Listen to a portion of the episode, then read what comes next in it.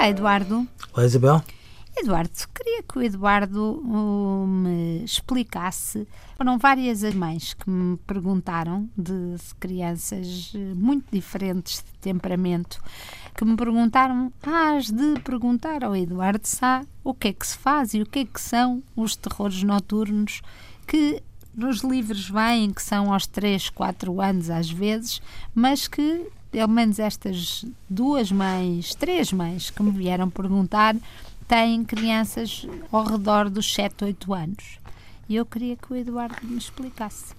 A minha e elas. Isabel, os terrores noturnos são bem mais precoces.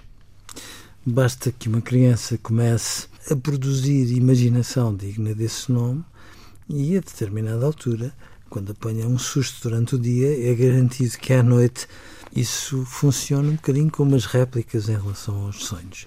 E é bom que funcione. Aliás, na verdade, por muito que os pais às vezes fiquem muito assustados com alguns terrores noturnos, é verdade que os terrores noturnos são sinónimo de qualidade para as crianças e já agora para os pais, porque significa que elas se entregam de uma forma tão descontraída e tão desprotegida ao mesmo tempo aos sonhos que, de facto, elas nunca sonham de coração habituado, antes pelo contrário.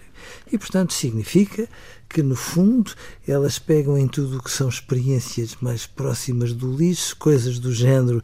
Eu, por mim, não guardava tudo isto até às últimas consequências, trabalham durante a noite, bom, arranjam ali um conjunto de enredos mais ou menos fantásticos que as ajudam e depois de os viverem meia dúzia de vezes, às vezes em noites consecutivas, ficam muito mais robustas, porque afinal percebem que não só uh, aqueles sonhos não as danificaram, como sempre que era preciso, estava lá a mãe ou o pai para servir de Mas a não ser que comecem a ficar com muito medo de adormecer por medo. Às vezes, às vezes. Sendo certo que quando lá está a mãe ou o pai, este medo fica logo mais sossegado.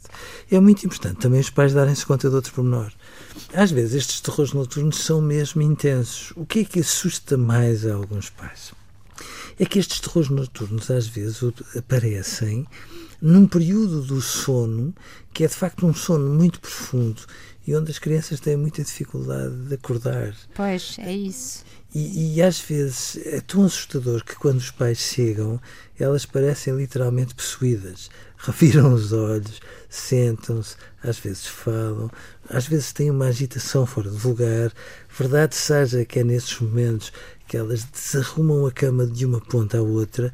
E se os pais repararem, esses períodos têm sensivelmente 15 a 20 minutos, ao fim dos quais elas voltam para outro ciclo de sono bem mais sossegado viram-se para o lado e continuam olimpicamente a dormir.